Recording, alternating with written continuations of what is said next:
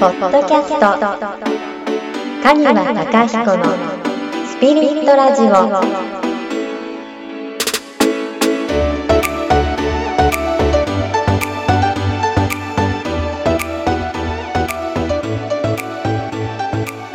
回はあの質問が来ています。はい。はい。30代 N さんからの質問なんですけれども、N さんはいありがとうございます N さん。はい。質問来ましたね。はい、質問来ました。はい。はい。で、その質問問？内容なんですけど、自分を好きになるためにはうん。どうしたらいいのかっていうことなんですけれども、はい。じゃあ、まいさんお願いします。はい。え、自分を好きになるためにはですか、どうしたらいいです自か分を好きになるためには、あどうしたらいいんでしょう？難しいですね。私も割と自分に対して、そうですね、マイナスなイメージの方が強いタイプなので、あまり自分のこと好きですか？って聞かれて自信を持って、うん。あはい、好きです。とは。言えないですそうですね。なので自分を好きになる方法、私も知りたいです。自分を好きになる。はい。うん。まあ、確かに自分大好きっていうんだとちょっとニュアンスが違うと思うんで、多分質問いただいた方も、はい自分をこう愛せるようになっていきたいんじゃないかなって思うんですよね。はい。であの自分を愛するためにまあどうしたらいいかっはい。てことになっちゃうと思うんですけど、えー、とまずそこはあの自分をどう見てるかとかですよね自分自身をどう見てるかどう捉えてるかとか、はい。どんな言葉を使いどんな行動をしているかに全てが隠れてたりしますよね。ああ、なるほど。うん、言動に。言動に。はい。うん、逆にどんな時自分舞さんは自分好きですか？嫌いですか？今はあのそんなにあの好きでもなければ、うん。あの嫌いでもないうん。状態ではあるんですけれども、うん。どうどちらでもないですね。今ははいっていうのは前は、あ前はもっと、うん。はい嫌いでした。うん。自分のできないところばっかりに目がいってしまうし、うんうん足りないところだとか、うん。そうですねそういう思考でした。うんうん。その時ってやっぱ辛かったですか？いろいろ。体も心も。そうですねその時は辛いっていうふうに自覚はなかったと思うんですけど、うん、いろいろ変えなきゃとかあもっとー何かを学ばなきゃとか、うんうん。そういうふうに思うことが多くて、んその現状の自分に、うん。あの満足っていうようなうん。ことはなかったと思うので、うんうん。常に何かを追い求めてたような感じがあったので今となるうん。と、うん、辛かったかもしれないですね。頑張りすぎちゃってたんですね。じゃあ何かしなきゃとか頑張ろう頑張ろうって探さなきゃいうふうに思っていて頑張ってるけどでうん。もまだ足りないよなっていうような考えで,、結局それのゴールっていうものがここだよっていう明確なものがある場合がいいんですけど、あのない場合も結構多いじゃないですか、人生というくくりで捉えると、うんまあそういう場合っていうのは終わりが見えないうんので、うん。苦しくはやっぱりありましたね。そうですね、今思うと。そうですよね。結構あると思いますよね。あの自分を好きになるはい。ために、まあ、自分を愛するために。はい。じゃあなんで愛せなくなってるかってとこなんだけどまずそね。そもそものってとこなんですけど。ったわけじゃないですよね。うん。まあこれは僕じ僕自身のはい。スピリットの師匠はい。と言わせていただいている方からもちょっと教えていただいたことの一つなんですけど、はいあのー自分を愛せなくなってしまっている理由っていうのがあって、はい。あのー今カウンセリングってすごい流行ってるじゃないですか、まあ、カウンセラーさんとかすごい増えてきてるしで,、カウンセラーさん僕もあのカウンセリングってあるありますけどはい。とにかく優しいんですよカウンセラーさんって。話をすごく傾聴しっかり聞いてくれて、であの笑顔で笑顔でといううんうん。かその優しく受け止めてくれて、はい。あのとにかく話を聞いてくれる。そして自分のその例えばトラウマだったり、はい。過去だったり、まあ、自分のそのあまり見したくない姿だったりをうん。全て受け止めていいんだよ。全てそういう自分を認めていいんだよみたいな風にこううまくすごく丁寧にこう促してくれてっていうのがまああるんですよね。あはい。だからどんな自分も認められるはい。とかっていう風に思いやすいんですけど、はい。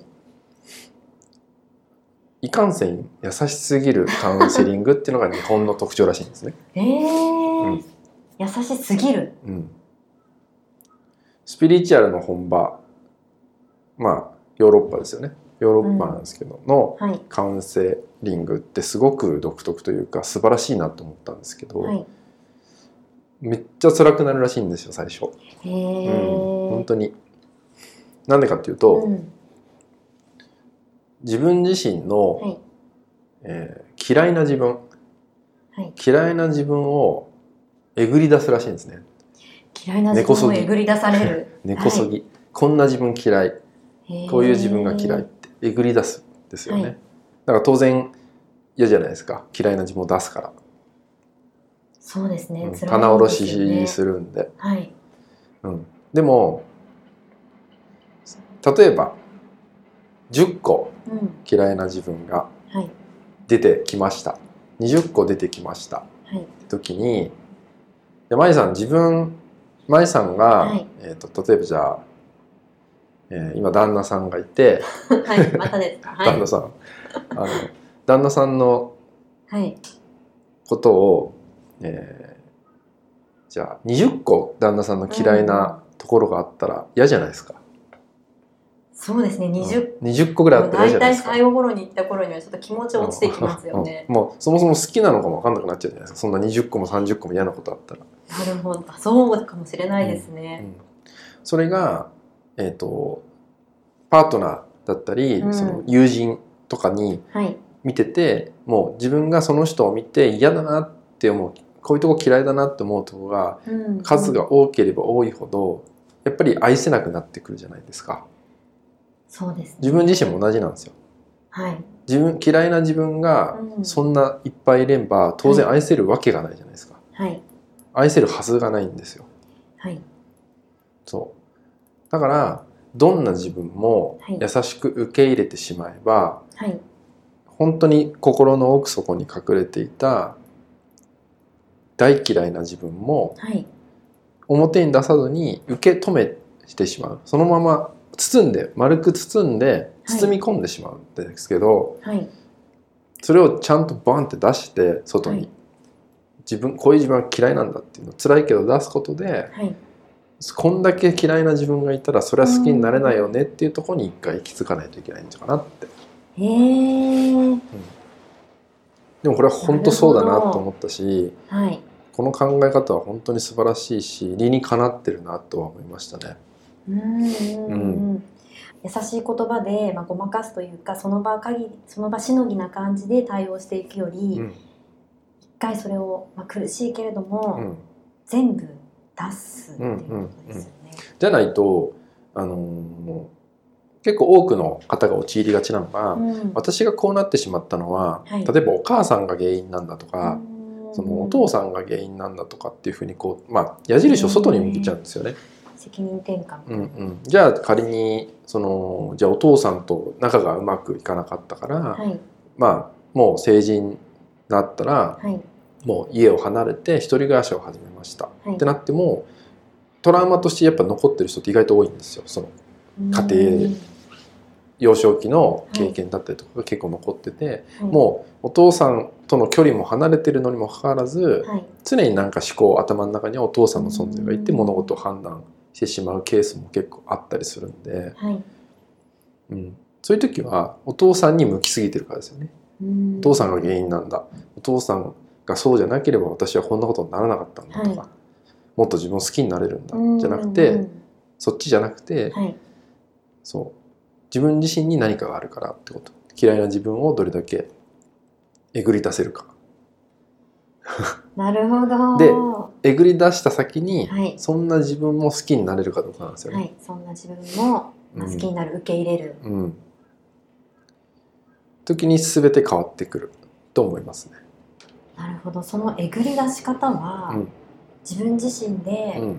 できるものですか、うん、あもちろんねその、はい。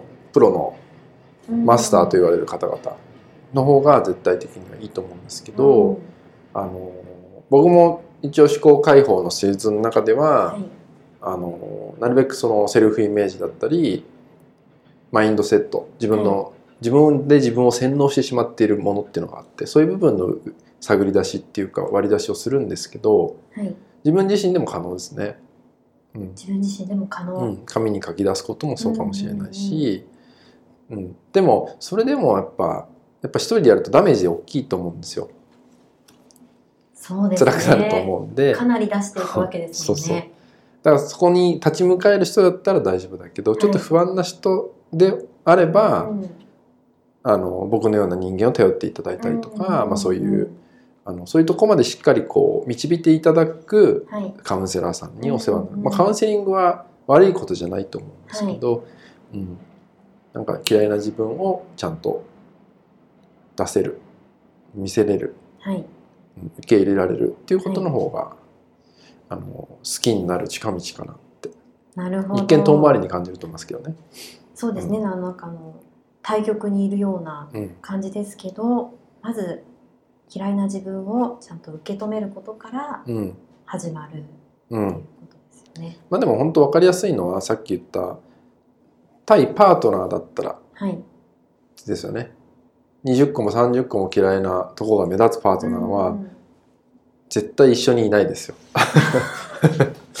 うん、20個30個でも出てくるんじゃないですかね。うん、出てくるると思うけど、はいその大嫌いな部分がそ目立ったりとかしたら、うんうんうんまず好きって気持ちはなくなりますよね。うんなるほど。うんまあ、そういうところでだから自分自身も同じなんですよね、うんうん。結局は、うん。なので嫌いな自分を出しまくること、出しまくるこうん。外に出すってことですよ、はい。外に出すっていうのは人に見せるってことじゃなくて、自分でちゃんと知っていくこと。こういう自分が自分のこういうとこが嫌いなんだな、うんうん。こういうとこが嫌いなんだなっていうところを知っていくこと、こういう部分もあったんだなっていうことで、うん。まずちゃんと受け止めてあげる。うん、僕しょっちゅうやりますよそれ、あら、うん しょっちゅう。しょっちゅうやります。あなんこういうことなんか例えばちょっとこうあの家族なんかにこうきつい言葉言ってしまった時はい。なんかに、うんうんあのそういう自分が出てしまったっていう時とかうんうんうんはちゃんとそういう自分が好きじゃないことをちゃんと自覚させるとかはしますね。なるほど。うんなんかふ嫌いな自分だし振り返っていくことっていうのは大事だと思うけどはい。まあ無理しすぎずにです。無理しすぎずに。うんうん、辛くなるんで最初は慣れないうちは。そうですね、初めは慣れないうちは難しいですけどねでも一つ一つそうですね向き合っていくことでうん変わってきますもんね。うん、あとはだから、うん。うん、ここで言えるメッセージとしては自分を好きになるためにはどうしたらいいかっていうのは、えっと、嫌いな自分を自分自身の中で包み隠さなくていいんだよってことじゃないですかね。しまっとかなくていいんですよってこと。うんあの人間なんで誰でもあるんでそういう姿って、はい。でそういう自分をやっぱねさらけ出すことも大事だし、うん。あの箱にしまったままが一番辛いと思いますね。そうですね、うん。あるけどなかったことにしているみたいそうなそうそうそう感じは一番自分は分かってますもんね、うん。あのうん。そこにあることをずっと分かってるのでそうですねそれを隠す必要はなく本当に表に出して、うん。嫌なことでも向き合って、うん。受け止めてあげて、うん。そこからまた見えてくる自分とうん。向き合っていくことでだんだんと好きになっていくことがうん。できるかもしれないっていうことですね。そうですね。はい。